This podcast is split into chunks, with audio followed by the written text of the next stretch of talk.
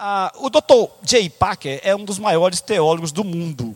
Ele está vivo, 93 anos, e ainda consegue dar aula ainda nos Estados, no Canadá. Ainda consegue dar aula.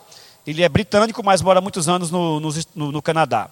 E o Packer é aqueles grandes teólogos que sobreviveram né, desde, a, desde a década de, de 30, de 40. E uma vez meditando, ele fez a seguinte, a seguinte pergunta: Para que fomos criados? E ele chegou que a única resposta para essa pergunta é esta: Nós fomos criados para conhecer Deus. Deus nos criou para que nós o conhecêssemos.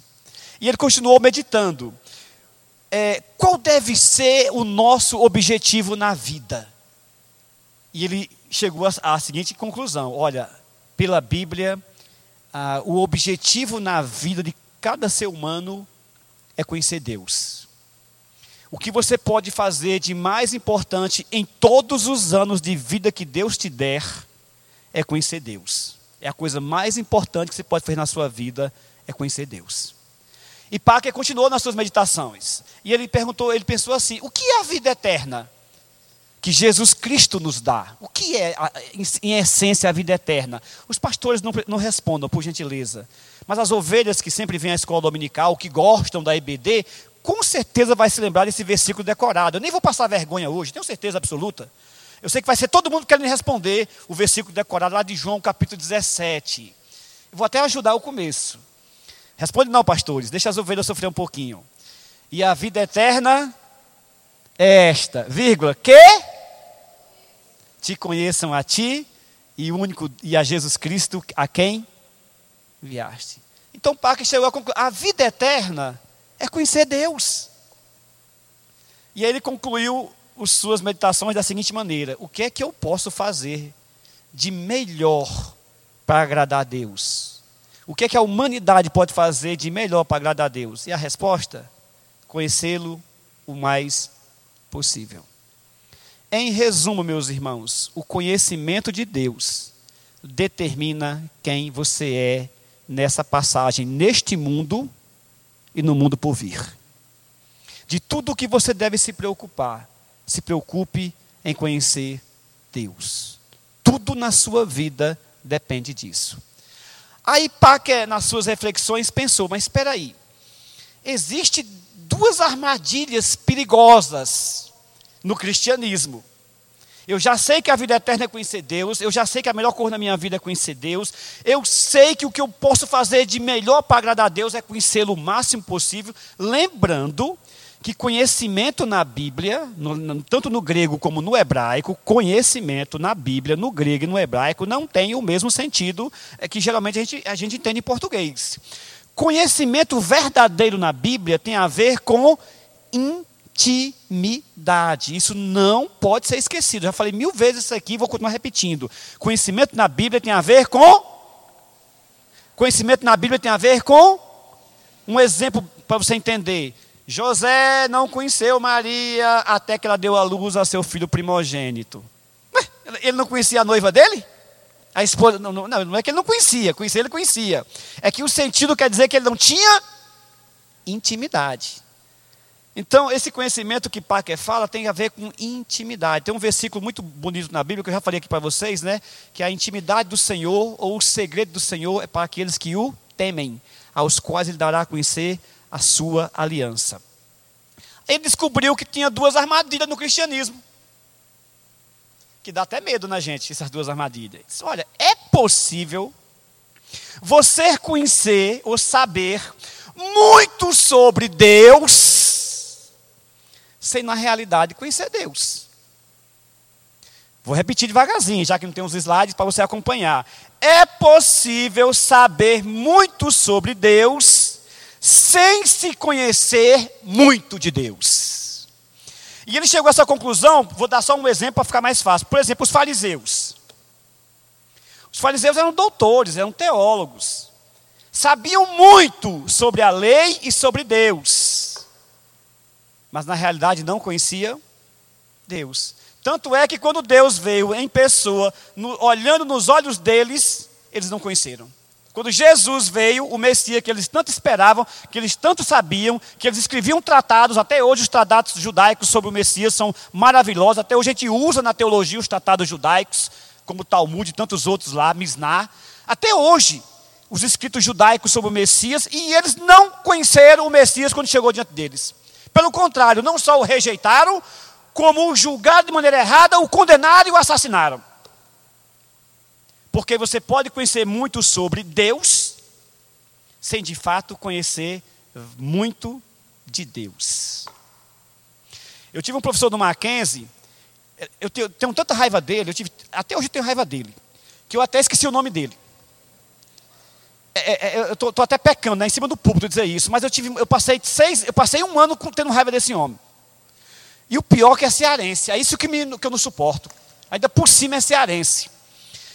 É, eu vou me lembrar o nome dele, depois eu digo para vocês. Ele não mudou nada até agora, viu? Porque outro dia eu me encontrei, não me encontrei com ele, mas vi um, uma pregação dele aqui na região, é, numa igreja aqui em São, São José dos Campos, não, muda, não mudou absolutamente nada dele. O reverendo Zé Luiz, o homem é doutor em filosofia e psicologia. É teólogo, filósofo e psicólogo. Doutor. As aulas dele, ele falava de todo mundo de Skinner, de Roger, de Freud, mas não falava de Jesus Cristo. Ele citava citações de, de gente que eu nunca sabia nem que existia. Doutor, fulano de tal, não sei de onde, não sei de onde, disse isso, isso, isso, aquilo. Mas um versículo bíblico ele não, ele não citava. E ele tem aquela teoria, ele, tem uma teoria lá no Mackenzie, que os símbolos transmitem fé e poder. Assim, é, tem, tem uma, um caso bem famoso, já falei aqui na igreja, de um índio que foi curado no Hospital das Clínicas porque foram buscar o, o, o macumbeiro, né, o curandeiro indígena lá no Xingu, trouxeram para o Hospital das Clínicas e o curandeiro fez aquela macumba lá, aquelas fumaças, e o menino ficou bom. Isso é, a, isso é a tese dele, que o símbolo curou o menino. Aí ninguém pode dizer nada se por acaso o Padre curar o povo, a imagem de Padre porque na teoria desse, desse, desse, desse psicólogo aí, desse doutor, isso é possível. Você pode, pode ser até o símbolo do capeta, transmite poder para você. É esse que ele ensinava na sala de aula. Eu briguei tanto com ele, tanto com ele, que eu não consegui mais lembrar o nome dele. Eu, eu, eu travou até na minha mente o nome dele. E eu dizia para ele, aí quando, quando, eu li, quando eu vi o livro de Packer, eu disse, está aí um exemplo sabe muito sobre Deus, mas não conhece Deus. Eu nunca vi, nunca, nem sequer vi ele orando na minha vida. Nunca vi ele sequer fazer uma oração para começar a aula. É, é possível. A segunda armadilha é tão sutil quanto a primeira. É que você pode saber muito sobre piedade sem ter verdadeiramente o conhecimento de Deus. Duas armadilhas.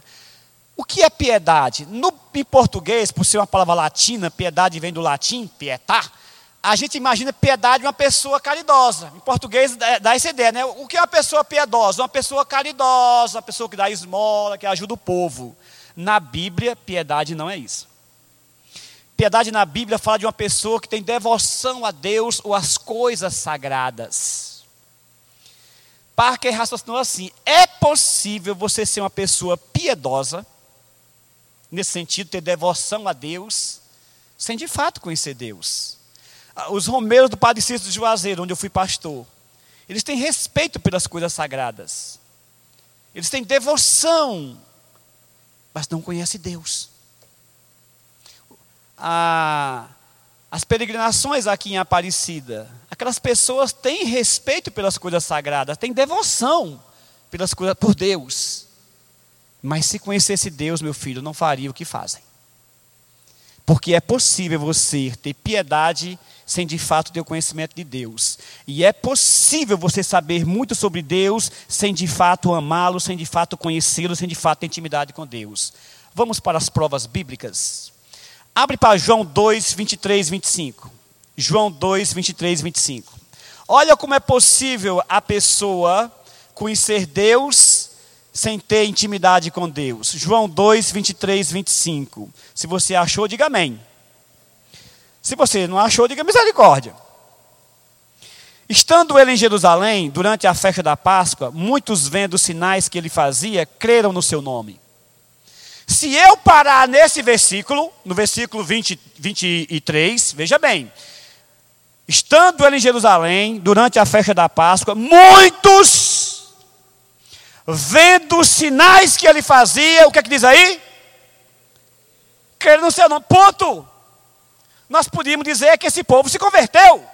Porque crê em Jesus, crê no poder de Jesus, creram no nome de Jesus. Se parasse aqui, era mais irmãos do reino dos céus. Mas tem uma vírgula. E continua. Mas, a conjunção adversativa, né? Mas, ao contrário do que, do que aquele povo fazia, mas o próprio Jesus não se confiava a eles, porque os conhecia o interessante nessa passagem é que a palavra no versículo 23, muitos creram no seu nome, é a mesma palavra para fé. Muitos tiveram fé, se quiser traduzir com fé, está correto, porque a palavra crer e fé na língua grega é uma só, a palavra pistes. Vendo os sinais, os milagres, tiveram fé no nome de Jesus. Aleluia.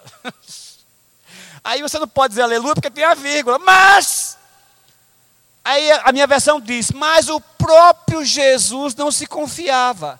Mas a palavra confiava aqui na minha versão em português é a mesma palavra para crer no versículo 23, na boca daquelas pessoas. Em resumo, eles creram em Jesus, mas Jesus não cria neles. Veja como é possível conhecer sobre Deus e não conhecer Deus verdadeiramente. Eles creram em Jesus, da boca para fora. E Jesus não cria, não botava fé neles, porque os, Jesus os conhecia bem, porque lia o coração de cada um deles. Parker raciocinou sobre isso. Ele diz: Olha, nós temos duas armadilhas que nós temos que ter cuidado. Nós podemos saber muito sobre Jesus, sem de fato conhecer Jesus. Nós podemos saber muito sobre Deus sem de fato conhecer Deus. E qual é o problema? Qual é a diferença? É porque nós podemos saber sobre Deus sem ter intimidade com Deus. E é sobre isso que eu queria falar. Eu queria falar sobre o verdadeiro conhecimento de Deus o que de fato nós precisamos colocar em prática nas nossas vidas, e nós estamos batendo muito nessa tecla neste ano: atitude, prática, aplicação prática para as nossas vidas. Isso vale para esse magrelo cearense feio que está falando aqui na frente, e para qualquer um dos meus irmãos, do mais velho ao mais novo, do mais antigo na fé ao mais recente na fé. Aplicações práticas, eu preciso ter atitudes práticas para colocar na minha vida já que eu quero e devo conhecer a Deus verdadeiramente. Eu preciso ter intimidade com Deus. É a coisa mais importante para as nossas vidas, é ter intimidade com Deus. E para ter essa intimidade, eu tenho que ter algumas atitudes práticas. E é isso que nós vamos ver esta noite. Antes de, antes de, antes de citar esses versículos, eu vou citar mais dois versículos para provar a minha tese. Rapidamente, Jeremias 32, 34. Rapidamente. Jeremias 32, 34. Eu não vou demorar muito, não, pode ficar tranquilo, vou terminar no tempo e vai dar tudo certo em nome de Jesus. Deus vai abençoar e as palavras vão soar é, no tempo certo, na hora certa. Jeremias, Jeremias 32, 34. Jeremias 32, não é. Help me, é Jeremias 31, 34. Jeremias 31, 34. Aqui em Jeremias 31, 34, ele fala da nova aliança, do dia em que Jesus Cristo viesse. Ele está profetizando a vinda de Jesus quase 700 anos antes de Cristo vir ao mundo. E no versículo 34 tem um versículo, tem uma passagem interessante. Ele diz o seguinte: quando Jesus vier, quando o Messias vier, quando ele fizer a nova aliança, quando ele fizer a nova aliança com o seu povo, que é a nova aliança no sangue de Cristo, olha o 34. Não ensinará jamais cada um a seu irmão, nem cada, ao seu próximo, nem cada um a seu irmão, dizendo, dizendo o quê? Vai chegar um tempo, quando Jesus vier, quando ele fizer a nova aliança no seu sangue, que nós não ensinaremos as pessoas a conhecer Deus. Nós não teremos essa capacidade. Porque o próprio Senhor é que vai ensinar as pessoas a conhecerem Deus. Ninguém mais vai ensinar, conhece ao Senhor, porque todos me conhecerão, desde o menor até o maior deles, diz o Senhor. Pois perdoarei as suas iniquidades, aleluia, e dos seus pecados jamais. O conhecimento de Deus que eu posso pregar, que eu posso ensinar, na realidade, na essência, não pode ser ensinado. Como é que é isso? Eu posso dizer para você que Jesus é Salvador. Eu posso dizer para você que Jesus é o único caminho. Eu posso dizer para você que Deus existe. Eu posso provar para você que a teoria da criação está correta cientificamente, a da evolução está errada cientificamente. Eu posso provar para você que Jesus Cristo é verdadeiro Deus e verdadeiro Filho, mas eu não posso fazer você amá-lo. A gente pode apontar o caminho, Agora, pegar na tua mão e te colocar nos lugares celestiais com Cristo Jesus, entre você e Deus. Essa semana eu estou muito triste. Aliás, esse mês de, vocês olhem pelo pastor Helder, viu? Porque eu estou agradecendo a Deus pelas bênçãos, por estar vivo, mas esse, esse ano de 2020 é só chibatada. Uma, sai de uma entra noutra. Eu saí de uma virose que eu achei que era até um câncer que eu estava. Aí depois sofri um acidente na Dutra, não sofri um arranhão, acabou o carro, mas estou vivo não tenho nada. Você não pensa que eu estou meio perturbado depois da, da, batida? É porque eu sempre fui perturbado. Quem me conhece mais tempo sabe que eu sou assim. Não tem nada a ver com a batida na Dutra, não. E essa semana meu sobrinho vai para o seminário ser padre. É uma facada no meu coração. Para você ver, ó, pastor Helder, professor de seminário, dou aula há tantos anos. O nome dele fui eu que sugeri, deu o nome de Isaías, nome de um profeta. Trouxe ele aqui até para São Paulo para tentar ajudá-lo, aquela coisa toda. Mas eu não consigo fazer ele amar a Deus. Eu não consigo, eu não consigo fazer uma transfusão de fé para as pessoas que eu amo, para minhas irmãs, para os meus sobrinhos. Eu não consigo. É entre ele Chega arrepia, né? Dá um medo e dá um arrepio. Entre ele e Deus. Você que está nos visitando, se você que está nos visitando, você não conhece Jesus Cristo, você vai ouvir a mensagem que eu vou pregar essa noite, eu posso te ensinar, eu posso dizer para você que Jesus te salva, que Jesus te ama. Mas eu não consigo fazer você amar Jesus Cristo. Entre você e Ele. Esse conhecimento é que Ele está dizendo, eu não consigo ensinar isso eu não consigo dizer para as pessoas o que eu sinto diante de Deus, eu não consigo nem expressar com palavras, porque vai além das palavras. É espiritual, é profundo. É um ensino que na realidade não pode ser ensinado. A gente aponta o caminho, como eu falei, mas andar nele entre você e Deus. A minha oração é que se tem alguém aqui que não anda nesse caminho, Deus possa usar a mensagem, quebrar seu coração e você tomar a decisão de andar nesse caminho nesta noite. Parker pensou sobre tudo, tudo isso e resolveu escrever um dos livros mais importantes da, da, da, do mundo cristão, que é chamado O Conhecimento de Deus. Então ele chegou a, dec a decidir o seguinte: existe alguns sinais claros das pessoas que conhecem Deus. E nesta noite eu queria citar apenas, apenas quatro sinais ou quatro efeitos, fica até melhor colocado, né? Quatro efeitos que as pessoas que verdadeiramente conhecem Deus experimentam na sua vida. Toda pessoa que verdadeiramente conhece Deus, toda pessoa que tem intimidade com Deus, esses quatro efeitos surgem na sua vida, mais cedo ou mais tarde. Quanto mais cedo, melhor. Eu posso pegar qualquer parte da Bíblia. Posso, se você disser, pastor, pregue, o que você vai pregar é livro tal, eu consigo pregar. Não é por causa da minha capacidade. É porque esses efeitos, esses sinais estão de Gênesis a Apocalipse.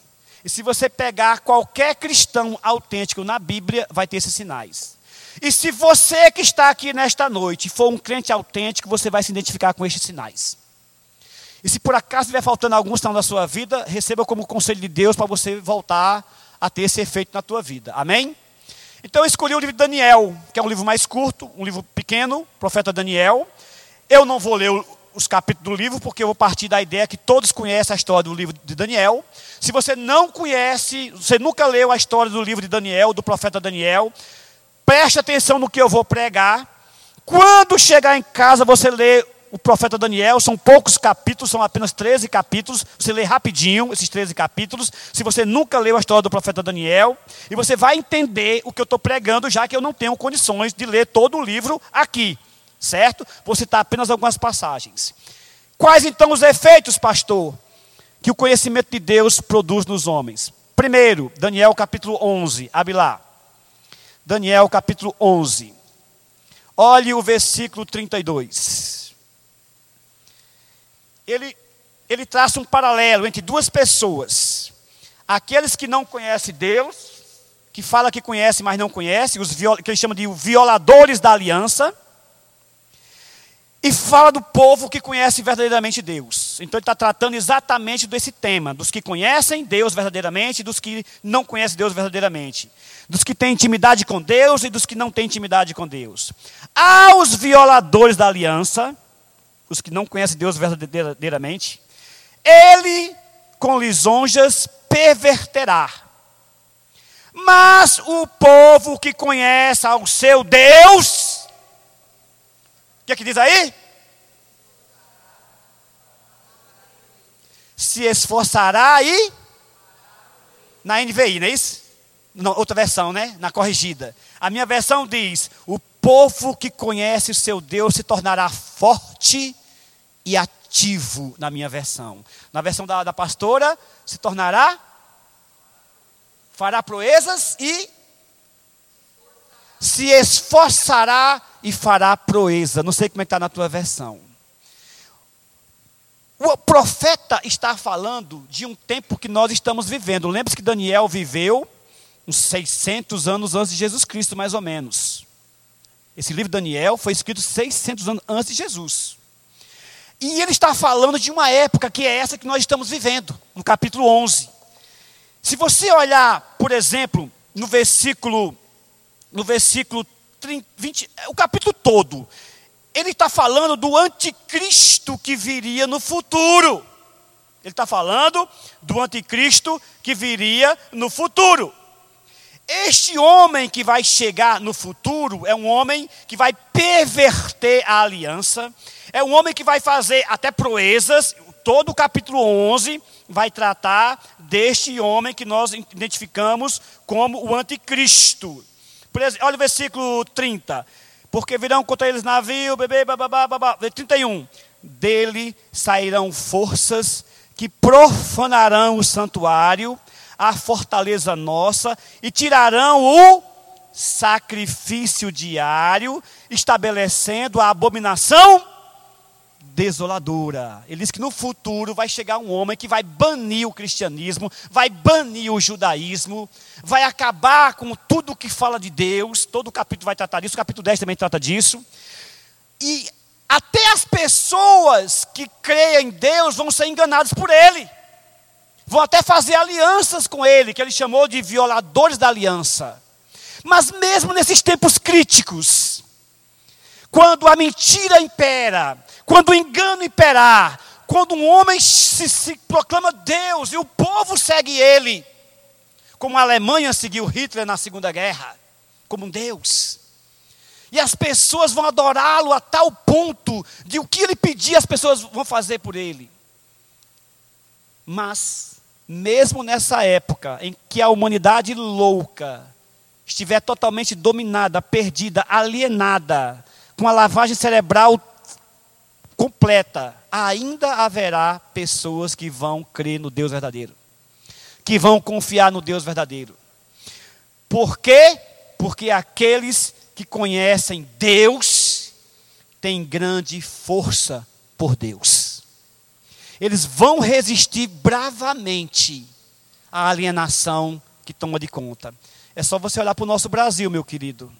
Nós estávamos discutindo hoje aqui de manhã isso. O Brasil é uma nação que, cujo Deus não é o Senhor.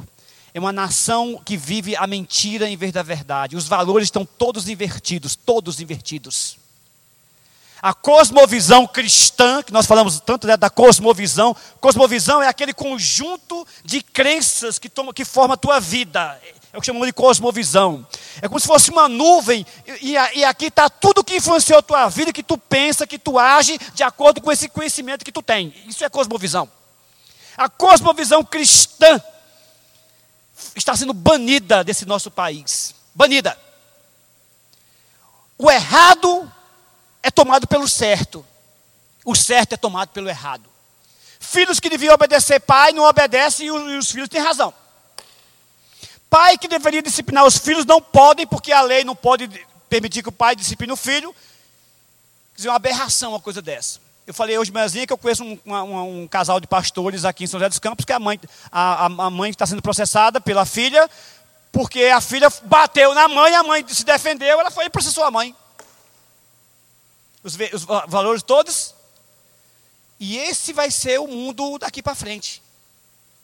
Graças a Deus que ainda vai ter um povo, um pequeno rebanho, que conhece a Deus, que vai resistir, porque quem conhece a Deus tem grande força por Deus. Eles não negociam a aliança. Versículo 32. Mas o povo que conhece ao seu Deus se tornará forte e ativo. Eles não negociam a sua fé. E Daniel podia falar muito bem isso. Porque com 14 anos, atenção adolescentes, com 14 anos ele foi levado para a Babilônia. Você sabe o que significa sair de Jerusalém para a Babilônia? É a mesma coisa que você pegar uma passagem do céu para o inferno. 14 anos, 14 anos ele foi levado para a Babilônia. Ele saiu de um país que conhecia o Deus verdadeiro para o país da bruxaria e da magia negra. A grande nação dos feiticeiros da antiguidade. De onde saiu todos os grandes feiticeiros é daquela região, da Babilônia. Ele saiu de Jerusalém para a Babilônia. Ele viu sua nação ser destruída. Ele viu o templo ser destruído. Provavelmente a sua família foi assassinada, porque não se fala nada da família de Daniel. Ele perdeu tudo. Quando chega na Babilônia, o, pergunta, como é seu nome? Daniel. O que significa Daniel? Você sabe? Deus é meu juiz. Deus aí, Yahvé. Deus é meu juiz. El, Deus. Deus é meu juiz. É o nome significa Daniel. Mudaram o nome dele. Mudaram para quê, pessoal? Bel Sazar. Vocês têm que voltar para a EBD, viu? Sazar. Que significa príncipe de Bel ou príncipe de Baal. Você sabe o que é com 14 anos você ser bombardeado psicologicamente todo dia?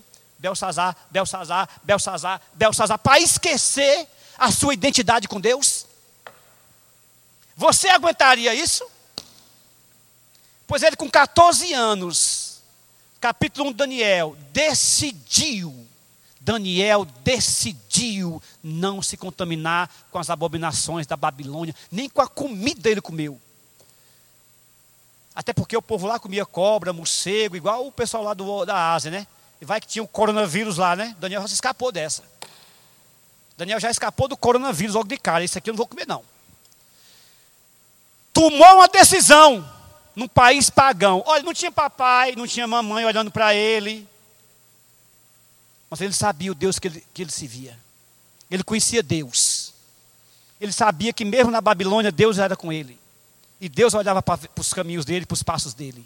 Ele tomou a decisão: eu não vou quebrar minha aliança com Deus. Então não é porque você é adolescente, não é porque você é velho, está na situação do pastor Reginaldo, na idade do pastor ancião como Reginaldo, não. Não é porque você é novo como eu, pastor Zé Luiz, também não. Não é porque você é ancião, como o pastor Edenilson, pastor Paulo, não. É seu coração. Você pode ter 13, 14, 12 anos, se você decidir amar Deus, você ama Deus.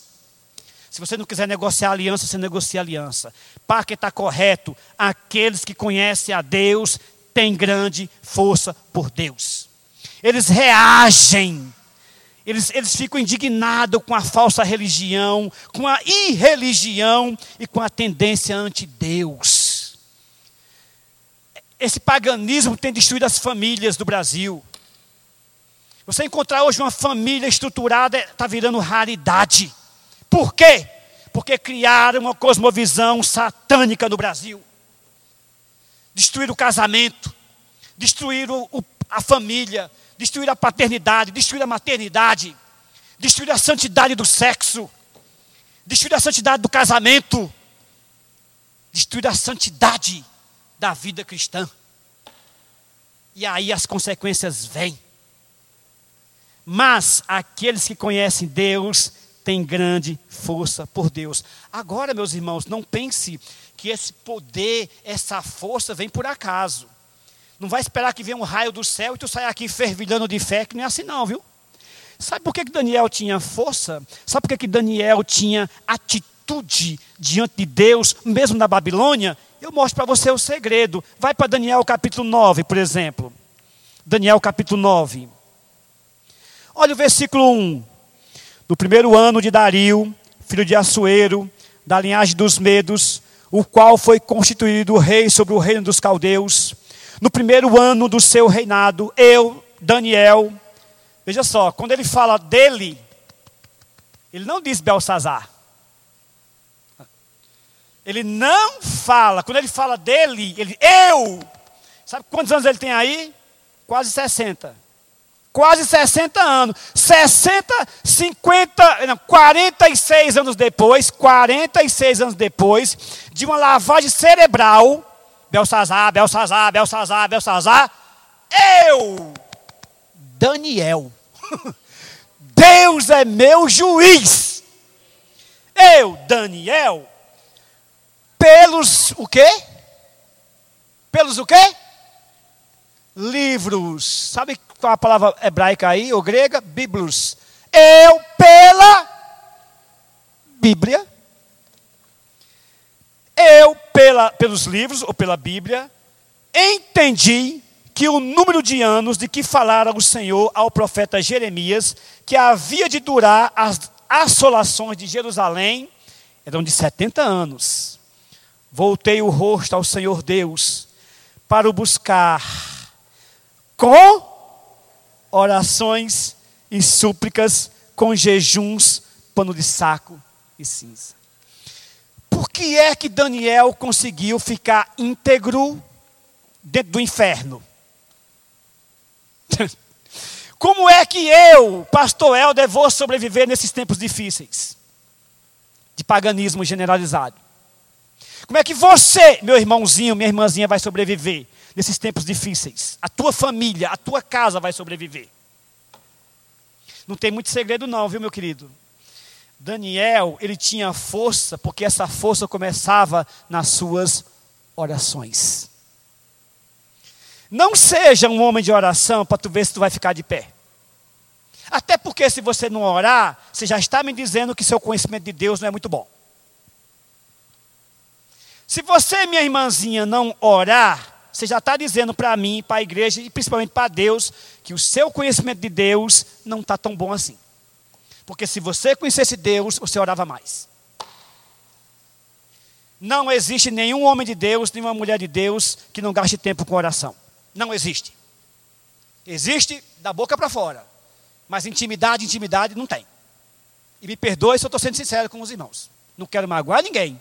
Pelo contrário, quero que os meus irmãos caminhem de cabeça erguida até a vida eterna. Esta força começa nas orações. Se você, eu li o versículo 3, voltei ao, ao, ao rosto ao Senhor Deus para buscar com oração em jejum. Mas sabe onde é a oração dele começa aqui? Sabe onde é que vai terminar a oração dele? No final do capítulo, do versículo 19. Leia essa oração. Ele se coloca no meio, Senhor, perdoa nossos pecados. O meu país está destruído por causa dos nossos pecados. Senhor, nós traímos a aliança. O povo está sofrendo por causa do pecado, porque virou as costas para ti, Deus. Todo esse sofrimento, todas essas trevas, a culpa foi nossa, Senhor. O Senhor é justo, o Senhor é misericordioso, o Senhor é bondoso. Olha, olha, o versículo, olha o versículo 7. O Senhor é justo, o Senhor pertence à justiça. Olha o versículo 8: A nós o corá de vergonha. Olha o versículo 9: O Senhor pertence à misericórdia. Nós é que não obedecemos a tua voz, Senhor. Isso aqui é a oração de uma pessoa que conhece Deus. tudo que aconteceu foi por culpa nossa, porque nós nos afastamos de Deus. Além das orações, Daniel tinha força porque tinha apego à palavra de Deus. O versículo 2: No primeiro ano do seu reinado, eu, Daniel, entendi pela Bíblia. Foi Daniel que entendeu pela Bíblia, lê do profeta Jeremias, ele lia a Bíblia, que o cativeiro babilônico ia durar 70 anos e que chegaria ao fim. Irmãos, Daniel nunca voltou para Jerusalém. Nunca. Ele saiu, ele foi levado cativo com 14 anos, morreu com mais de 90 anos, nunca voltou para a terra dele. Até porque ele sabia que ia pisar uma Canaã superior, a Canaã celestial. E mesmo na Babilônia, ele não negociou a sua fé com Deus. Esse é o primeiro efeito de quem conhece Deus. Aqueles que conhecem Deus têm grande força por Deus. Não negociam a, a, a aliança. Essa força começa nas orações e essa força começa no apego à palavra de Deus. Leia a Bíblia. Eu falei na última pregação, em janeiro. Aproveita no começo do ano, lê o Novo Testamento. Comece hoje, leia Mateus, Marcos, Lucas, João, leia as epístolas. Quando terminar, vai tá, você vai ser melhor diante de Deus. Faça que nem Daniel. Esse é o segredo para aguentar de pé. Segundo efeito, aqueles que conhecem a Deus têm grandes ideias de Deus. Vai para o capítulo 2 de Daniel. Eu vou parafrasear o capítulo 2 para quem nunca leu o profeta Daniel. No capítulo 2, ele tem uma visão. Nessa visão, que os irmãos já conhecem bem a história, ele vê quatro reinos, sucedendo-se um atrás do outro: o reino é, babilônico, o medo persa, o reinado, o rei grego e o romano. Ele vê quatro grandes reinos. Todos esses reinos irão escravizar seu povo, todos. Quando Jesus nasceu, Jerusalém era escrava de quem? Dos romanos, não é isso? Ele tem a visão, ele interpreta a visão, ele explica para o povo: vai surgir quatro grandes reinos. E todos os quatro grandes reinos vão escravizar Israel, vão, vão, vão fazer nosso povo sofrer. Quando termina essa visão, se fosse hoje, se os crentes tivessem um sonho desse, do futuro, um futuro negro como esse, né, um futuro desgraçado como esse, eu lhe garanto que nós teríamos uns 200 crentes enforcados por dia. Se Deus revelasse o futuro para mim e para você, se nesse nosso futuro tivesse alguma dificuldade, alguma desgraça grande, eu tenho quase certeza que você se matava antes de chegar lá. Porque o povo está morrendo por coisa pouca. Quanto mais por uma desgraça grande. E se nesse sonho revelasse que a sua família ia morrer? E se ele viu, as, ele viu, por exemplo, Jerusalém destruída de novo, várias vezes. Ele viu. Hoje o povo está morrendo se a namorada acaba o namoro, se o namorado acaba o namoro, acaba se mata. A pessoa perde o emprego, vai lá, pula de uma ponte. Imagina se Deus revelasse o futuro. Ele, Deus revelou o futuro para Daniel. Quando termina, ele se ajoelha e ora a Deus. E sabe que apesar daquelas dificuldades que virão no futuro, Deus controla a história da humanidade e a vida daqueles que Ele ama. Ele não, tá, ele não fica deprimido, ele não perde a esperança, ele diz: Deus está no controle. Deus permitiu, vai permitir a dificuldade, mas Deus vai levantar o seu povo. Está aí. Cadê o Império Grego? Cadê o Império Babilônico? Cadê o Império Assírio? Cadê o Império Romano? Mas Israel continua de pé. Porque quem conhece Deus tem grandes ideias de Deus ele sabe que venha o que vier, aconteça o que acontecer, nós somos de Cristo e Cristo é de Deus. A nossa vida, como nós cantamos, está nas mãos de Deus. Nós podemos ter esperança. nós sabemos, podemos confiar no amanhã, porque o nosso Deus está vivo. Terceiro, aqueles que conhecem a Deus são ousados por Deus. O capítulo 5 de Daniel, capítulo 4, capítulo 5, eu vou só parafrasear para vocês. É a história dos seus colegas que vão ser jogados na fornalha acesa. Vocês conhecem a história muito bem. Ah, há um decreto na Babilônia que ninguém pode orar para Deus verdadeiro, ninguém pode fazer nenhuma súplica a não ser ao rei babilônico. Vocês conhecem a história. No capítulo 3, isso, isso começa no capítulo 3, capítulo 4, até o capítulo 5.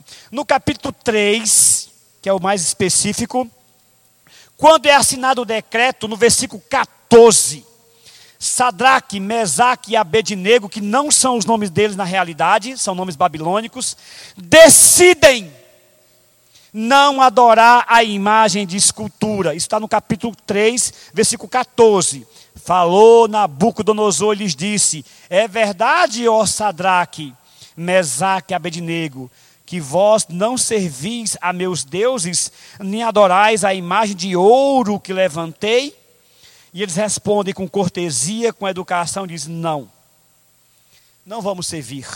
Versículo 17 se o nosso Deus, a quem servimos, quer livrar-nos, ele nos livrará da fornalha de fogo ardente e das tuas mãos, ó Rei.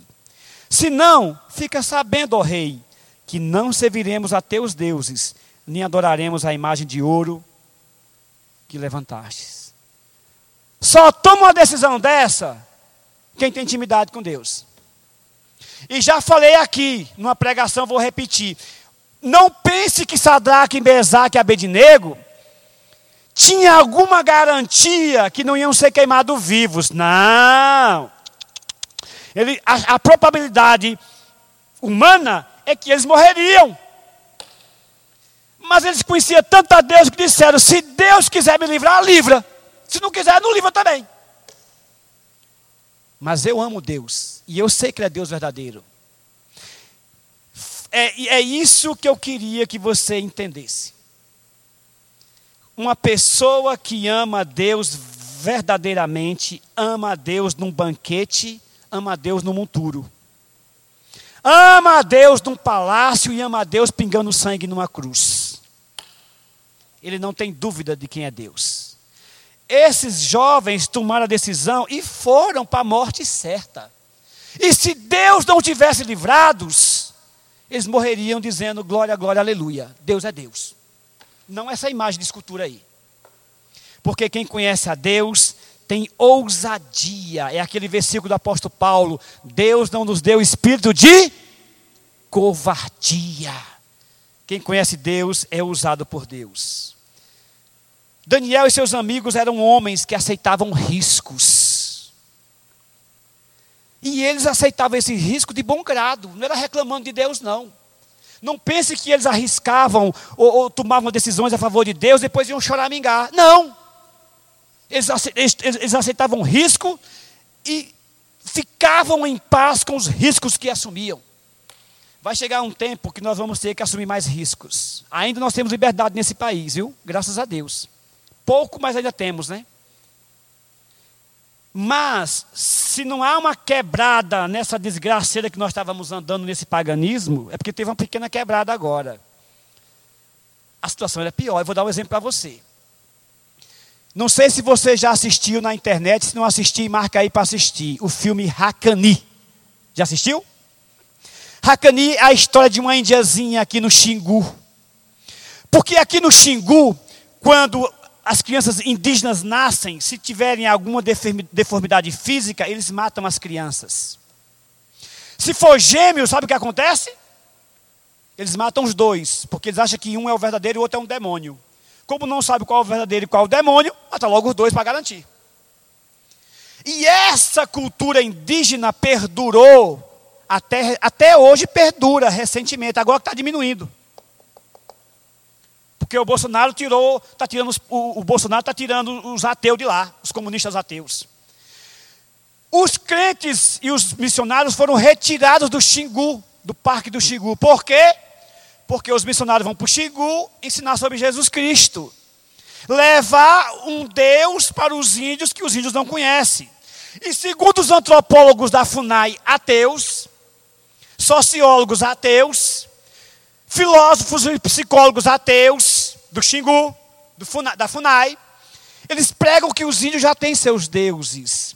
E que se nós formos lá falar de Jesus Cristo, nós vamos acabar com a cultura indígena. Por isso não pode missionário entrar no Xingu para pregar o evangelho, no parque do Xingu.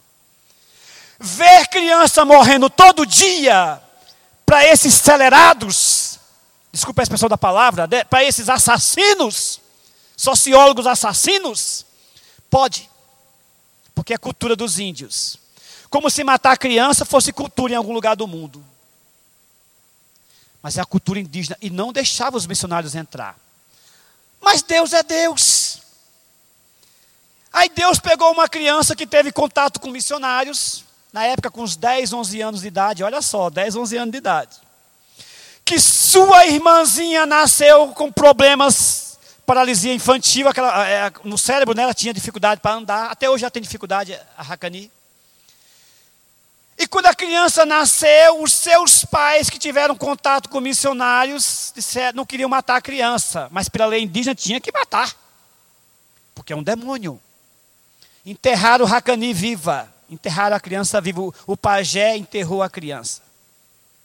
Mas o menino de 11 anos, até, até me emociono, fico, foi lá e desenterrou a criança. E a criança escapou. Mas ela é aleijadinha, não consegue andar. E ficou aquela luta para poder matar a criança. Então o menino assumiu a criança, só que foi expulso da tribo, porque se você vai ficar com ela, não fica no nosso meio, porque vai dar azar. Tudo que acontecia de azar era Racani. Os pais que não tiveram coragem de matar a criança, diante da frustração, diante do. se mataram. Porque o índio é assim: se tiver alguma frustração, se mata. Então nós estamos igual os índios aqui, né? Não é só os índios, não. O, o, o civilizado também é assim: qualquer frustraçãozinha se mata. Os pais se mataram, eles vão lá e, como uma raiz venenosa, e morre. É, é quatro mordidas e já vai morrendo. Ficou o menino com racani. E agora? a criança, o menino se lembrou, só tem um lugar que eu conheço que pode aceitar Hakani. A cabanazinha de missionários lá do outro lado do Xingu, do outro lado do rio, já que não pode atravessar o rio. A criança atravessou aquele rio enchente numa canoa e levou Hakani até os missionários. Hakani sobreviveu. Está aí para contar a história. Se você for na internet, você vai encontrar uma enxurrada de críticas ao filme que foi feito. Os franceses, os missionários, nem missionário, uma ONG francesa que soube da história, entrou no Xingu, porque os, os europeus podem, que gastam dinheiro aqui, eles deixam entrar, né? A FUNAI deixa entrar. Entrou no Xingu, ficou sabendo da história, nós temos que fazer um registro disso aqui. Os próprios índios aceitaram fazer o filme para denunciar os índios que já têm contato com o cristianismo, os índios do Mário Terena e outros lá, para denunciar o mundo o, o, o, assassinato das crianças. Eu, eu, eu, fiquei de passar esse filme aqui porque eu não tive oportunidade, mas vou passar. Enquanto eu não passo, assiste na internet, Hakani, é 38 minutos a historinha da Hakani. Repito, vai ter uma enxurrada de crítica. Você vai ver vermelho.org criticando, o PSOL criticando, ateu.com criticando e por aí vai. Mas você vai encontrar sites cristãos, da presbiteriana, da batista, da Assembleia de Deus, que vai dizer, não, aconteceu foi isso aqui. Fizeram um filme de Hakani. Eu estou olhando para a cara de vocês porque eu tenho certeza absoluta que vocês, a maioria de vocês, nunca viu esse filme. Está com, está com sabe, sabe que ano foi? Isso foi 2002, 2003. Eu dava aula na, na OM, dava aula em outras missões, e, e por dar aula em missões eu tive contato com a história e fui atrás e peguei o filme. Isso em 2002. Muito bem. O filme não passou no Brasil, ninguém sabe. Mas passou na Europa. O único programa no Brasil que deu uma importância para esse filme foi o Ratinho, mas na época ele estava começando, não fez tanto sucesso. E a partir dali, começou um movimento de fora para dentro do Brasil para que os índios não matassem mais as suas crianças. Racani está viva, deve ter uns 18 para 19 anos hoje, Racani. Está viva. Para contar a história do que aconteceu. Você veja o filme dela.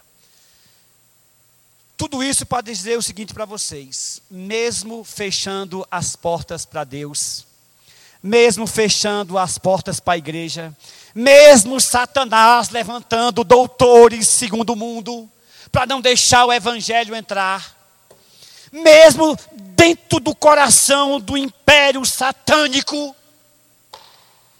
com tudo contra, sem nenhum cristão sequer puder chegar perto, Deus ainda é Deus. E levanta um menino indígena para quebrar uma maldição de milênios do Brasil. Racani não só se salvou, como os próprios índios entenderam que estava errado aquela prática e os próprios índios estão mudando. Aleluia! Porque quem conhece a Deus são ousados no serviço a Deus. Aqueles missionários que ficaram lá do outro lado do parque, do outro no meio daquela mata, orando, sabia que Deus tinha alguma coisa para eles. Lá naquele meio do mato. E Deus tinha. E Deus fez. Amém? Para encerrar, aqueles que conhecem a Deus têm grande alegria em Deus. As pessoas que. Leu, leu o profeta Daniel, o capítulo de Daniel. Você já viu, você viu a própria tristeza em Daniel em relação a Deus? Não tem. Daniel passou uma das vidas mais difíceis, mas você não encontra ele deprimido. Você não encontra ele, você não encontra ele angustiado. Você não encontra. Porque quem conhece a Deus tem grande alegria em Deus, até nos momentos de dificuldade. É o que Romanos 5,1 diz. Ele consegue ter paz com Deus, mesmo nas dificuldades. Romanos 5,1. Justificados, pois, mediante a fé, temos. que eu preguei naquele dia, temos paz com Deus, por meio do Senhor e Salvador, Jesus Cristo. Eles não reclamam de Deus, eles não murmuram, eles não ficam lamentando, eles não ficam choramingando. Apesar das dificuldades, eles têm alegria em Deus, porque eles sabem quem é Deus. Em resumo, meus irmãos, eles sabem que o que eles conquistaram em Cristo é maior do que as lutas e provações dessa vida. Eles sabem que o que ganharam em Cristo Jesus, eles sabem que o que conquistaram em Cristo Jesus é maior do que qualquer tribulação que nós passamos aqui.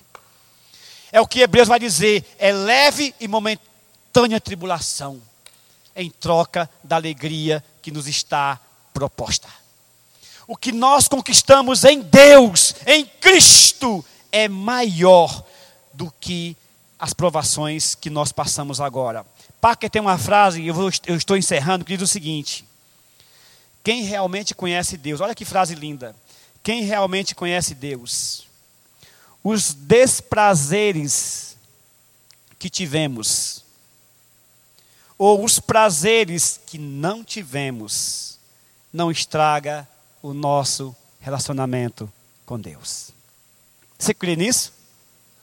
Quem conhece Deus, os desprazeres que tivemos, ou os prazeres que não tivemos, não estraga o nosso relacionamento com Deus. Nós temos motivos para servir a Deus em alegria. Se nós verdadeiramente conhecemos a Deus, esses quatro efeitos vão estar na nossa vida. Primeiro, aqueles que conhecem a Deus têm grande força por Deus.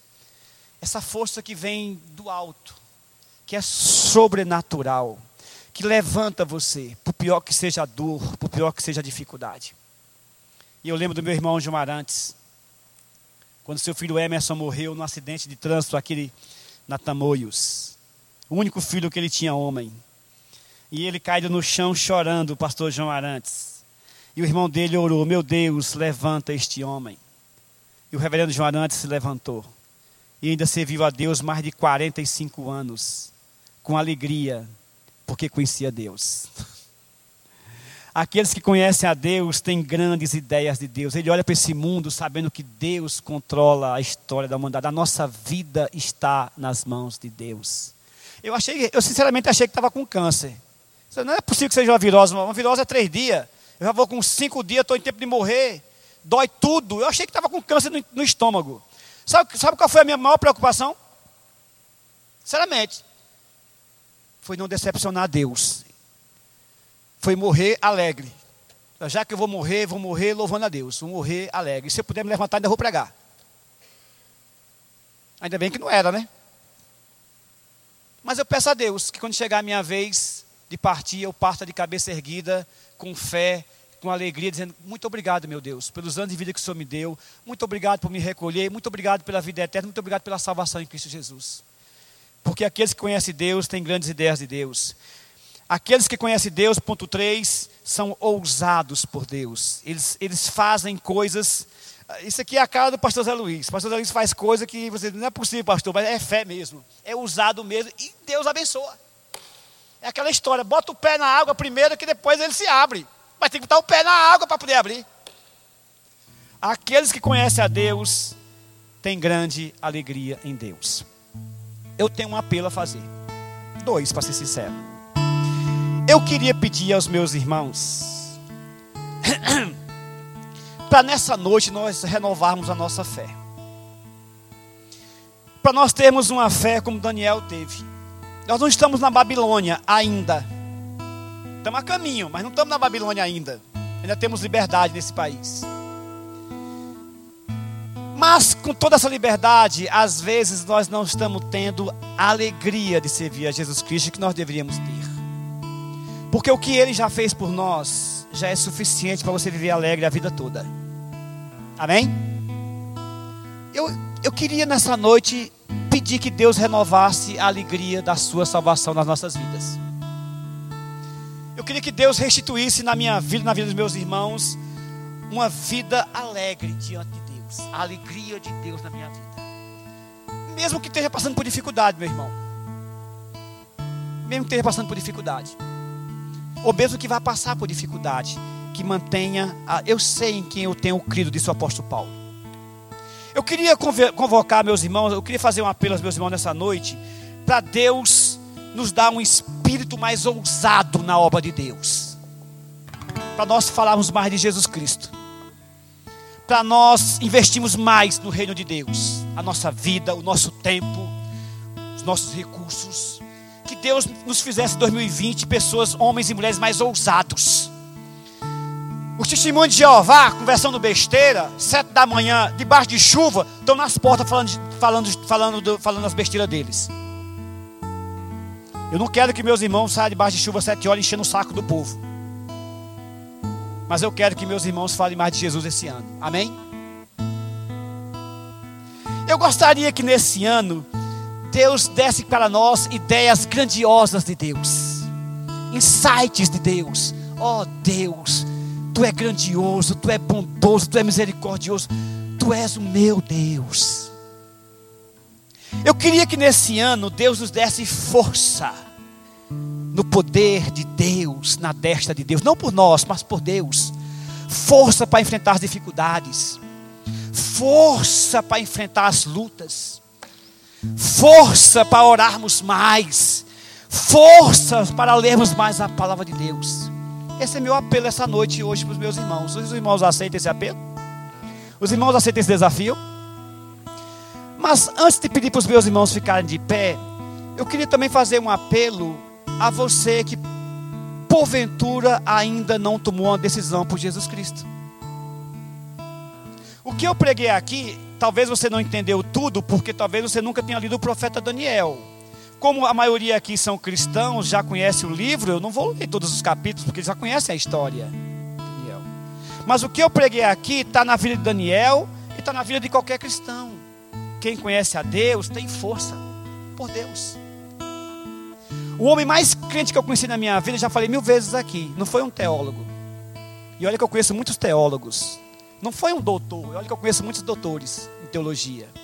O homem mais crente que eu conheci na minha vida foi um vendedor de picolé irmão Raimundo, eu via Cristo o tempo todo na vida daquele homem. vendedor de picolé com dez filhos.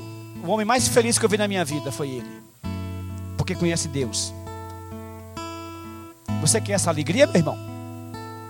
Você quer saber o que é alegria verdadeira? Conheça Deus.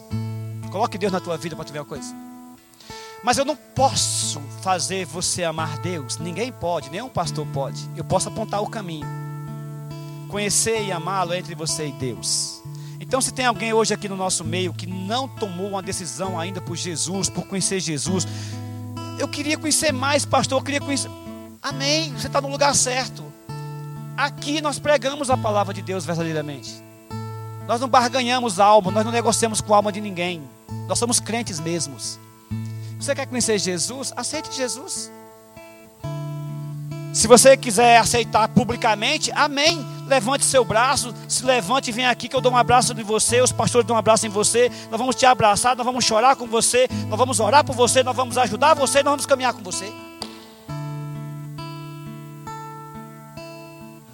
Mas entre você e Deus, nós não insistimos entre você e Deus.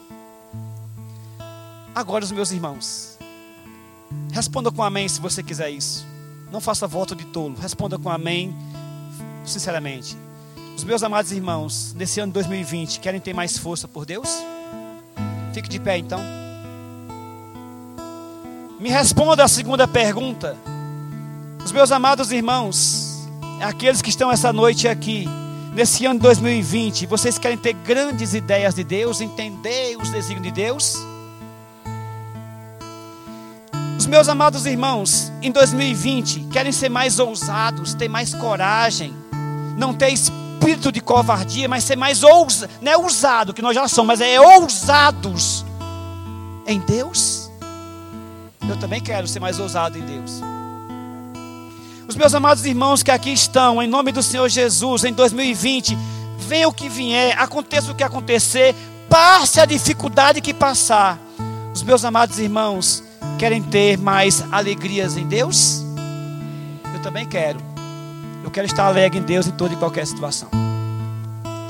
Já que você está de pé, vamos orar então?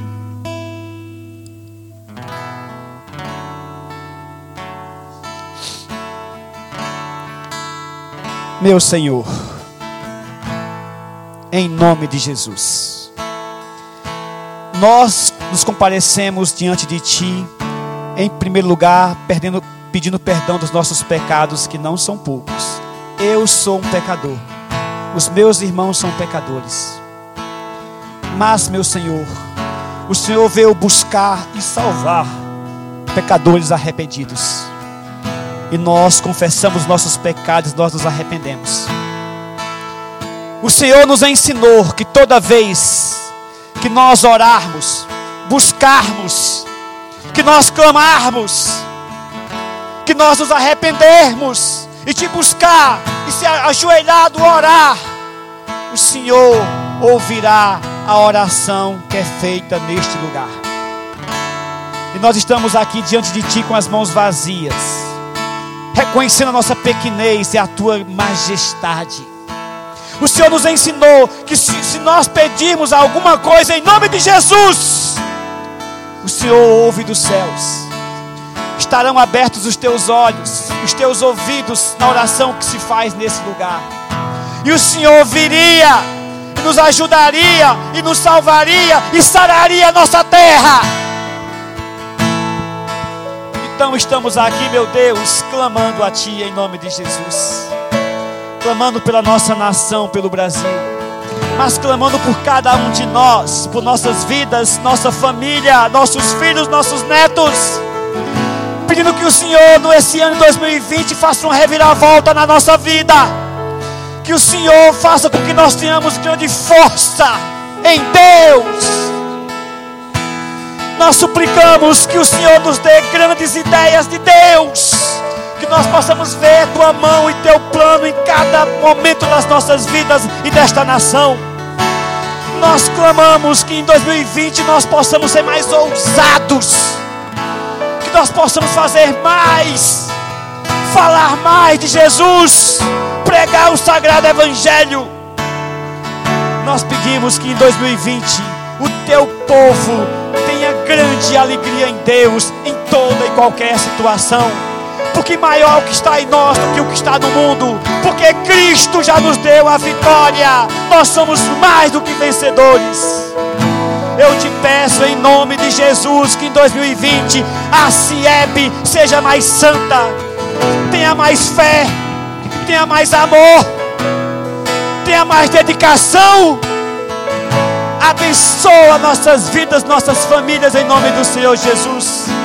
Nos mantém de pé, aprovado na tua vida, meu Pai. Que cada um de nós viva o que nós cantamos. Que eu possa crer no amanhã. Que a nossa vida está nas mãos de Deus, daquele que vive eternamente. Até que o Senhor volte para nos buscar. Quando estivermos contigo para sempre pelos séculos dos séculos. E a igreja diz: Louve ao Senhor em nome de Jesus.